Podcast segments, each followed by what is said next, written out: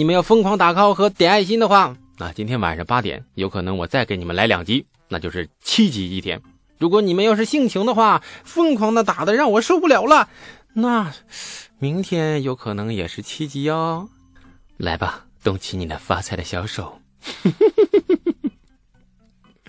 奥利给！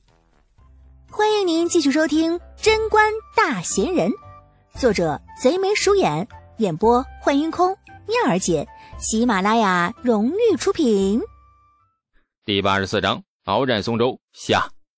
第二天辰时刚过，牛进达下令再次攻城。这次果然换了法子，抛石车投出去的不再是巨石，而是一罐又一罐的火油，铺天盖地般的罐子砸上了城头，砰然碎裂。然后，那箭手将箭头裹上了沾着火油的布条，点火，一箭射出去，城头上的火油顿时燃烧起来。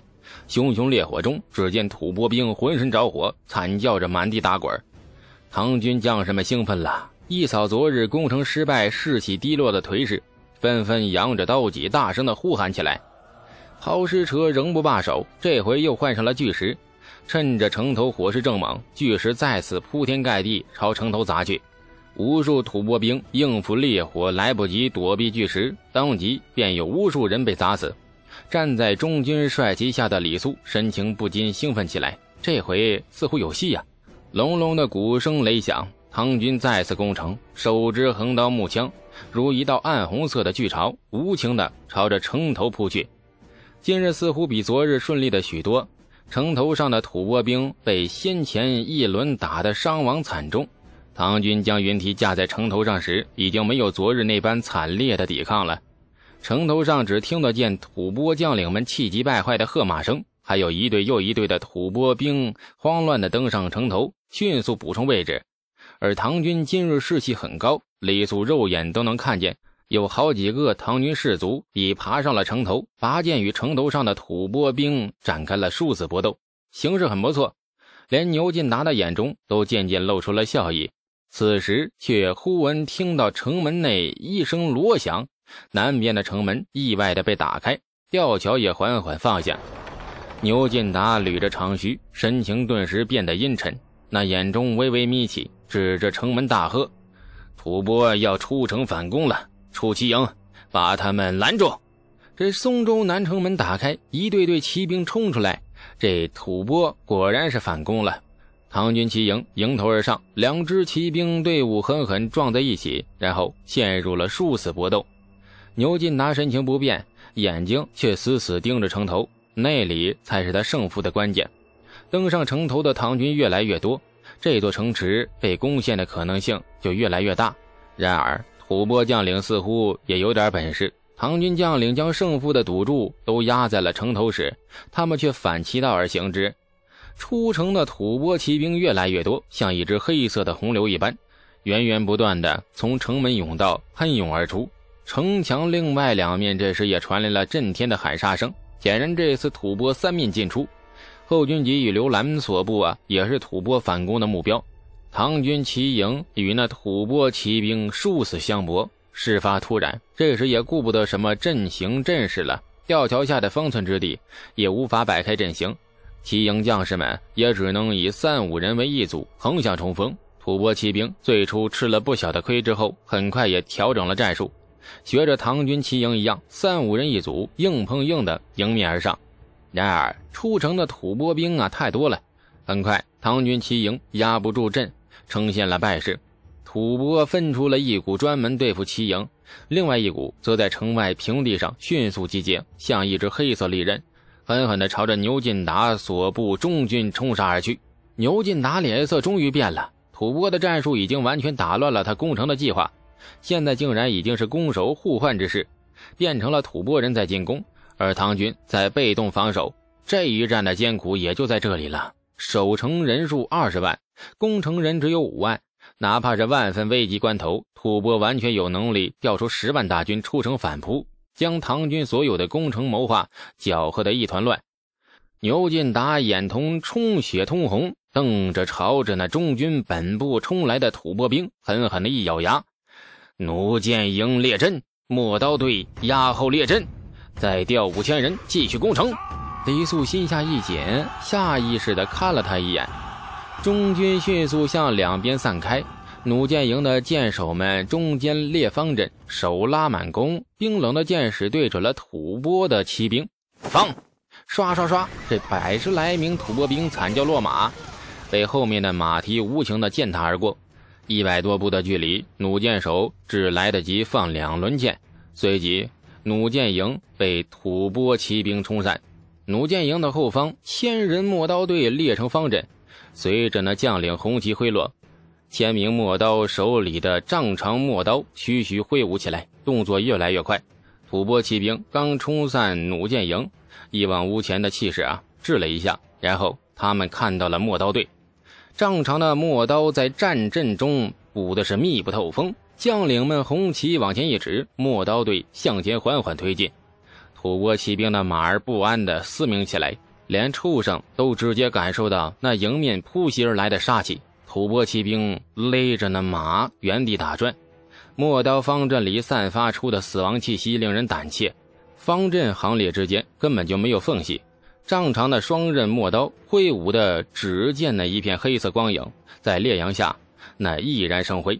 三五个吐蕃兵或许不太信邪，彼此互视一眼，嘶吼着一声，那策马朝着陌刀方阵冲去。随着几声凄厉的惨叫，人和马被陌刀绞成了一堆分辨不清的碎肉。付出了血与命的代价之后，吐蕃骑兵终于确定了这个方阵很厉害。眼下他们这几百上千号人，还是不要招惹了。扭头朝后面嘶吼几句，然后出城的吐蕃骑兵们纷纷集结，慢慢的竟有那上万人的规模。城外平坦的空地上，只见黑压压一大片，像一朵乌云般朝着陌刀队压来。牛进达见状，怒哼一声，大声地说：“骑营整队集结，从侧面腾击，右军列阵，正面击之。陌刀队不能退，给本帅往前推进。”所谓腾击，可以理解为一触即离。那对骑兵而言，便是一次冲刺；对敌人相碰时，绝不停留，一击而遁，冲离敌人后再次集结，进行第二次冲刺。而所谓的右军，就是唐军作战的特色了。唐军出战分左右两军，左军进攻击敌，右军列阵不动。没错，右军就是传说中的预备队。一千多年后，预备队战术仍被国人奉为经典战术。牛进达此时竟然动用了右军，也就说明此刻战况是怎样的危急了。右军出动，同样的兵种配置，也是完完整整的编制。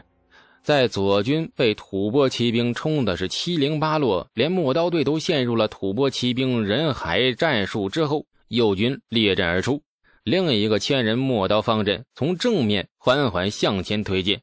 吐蕃兵终于大喊了，他们出城的目的只是为了缓解守城的压力，而不是敢死队。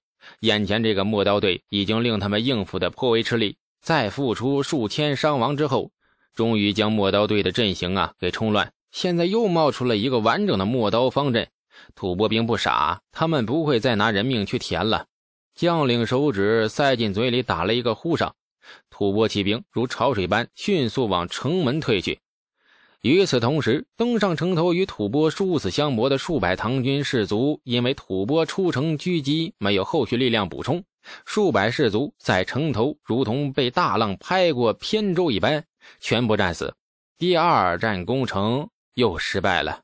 牛进达铁青着脸，看着城头被吐蕃兵一具一具扔下来的唐军尸首，眼中喷薄着怒火，黝黑的脸颊不停抽搐。鸣金收兵！李素等的就是这一句，急忙退后几步，身影一闪，消失在中军阵列之中。到处都是残肢断臂，到处都是血肉模糊，耳边听着一串串力竭生死的惨叫声。李素每一步。都是踏在那血水里，随便抓个人就问，一路问过去，终于找到了王庄。王庄受了伤，很重的伤。刚才的左军陌刀队里就有他，他列在正中，算是老兵对新兵的保护。然而，最后阵型终究被吐蕃骑兵冲散。李素找到王庄时，王庄无力地斜倚在营盘外的栅栏上，朝着李素笑，大嘴一咧开，大口的鲜血。往外喷涌，手臂上一道深可见骨的伤口，鼓鼓的冒着血，鲜血流失的很快。王庄脸色渐渐浮上了一层可怕的青灰。李素呆了一下，随即环视四周，扬声大叫：“大夫，大夫！哎呀，莫叫了，我这伤算是轻的。军中拢共才一二十个大夫，到处都是缺手断脚的，谁会管我这种小伤啊？”王庄虚弱的笑。李素脸色阴沉，索性也不叫大夫了，半跪下来。将自己衣裳内襟撕下一大块，然后扯下腰间装着烈酒的皮囊，二话不说，朝着王庄手臂上的伤口倒去。王庄疼得惨叫了一声，浑身直打颤。别叫，我给你消毒。李素头也不抬，用烈酒洗了伤口之后，再将他的伤处用干净的布一层一层的包裹起来。这伤口应该缝针的，可是李素一时也找不到工具，暂时先应付的吧。哎。咋吐血了呢？李素低头裹着伤，一边问。李素裹伤的动作有点生涩，毕竟没有经验，累得王庄龇牙咧嘴，不时吸口凉气。王庄忍着痛，皱着眉：“呃呃呃，被被吐蕃贼贼的马撞了，肚子里烧的痛，估摸着撞出内伤。可怜我身边的几个袍泽。”王庄说着说着，眼圈都红了。刚刚火长说了，战事不利。我这没断手没断脚的，明日还得上阵，这条命大概明日能交代了，就是不知道老二死没死。李素，等一下，帮我打听一下。王庄无力的靠在那栅栏上，忽然流下泪来。李素，我其实不想死，说真的，我还想逃，逃回村里去。是的，我怂了，活着多好啊！我才十七岁。我还没睡过婆姨呢，可是我若逃了，王家上下好几代人都抬不起头，我丢不起人。李素，明日上阵，我怕是凶多吉少，你以后帮我照料我爹我娘和老四。如果老二活着，那就更好了。王庄说着说着，眼泪越流越多，又不敢大声哭出来，怕惹人笑话，垂着头，不停的抹泪。下集更精彩，感谢您的收听。去运用商店下载 Patreon 运用城市，在首页搜索海量有声书，或点击下方链接听更多小说等内容。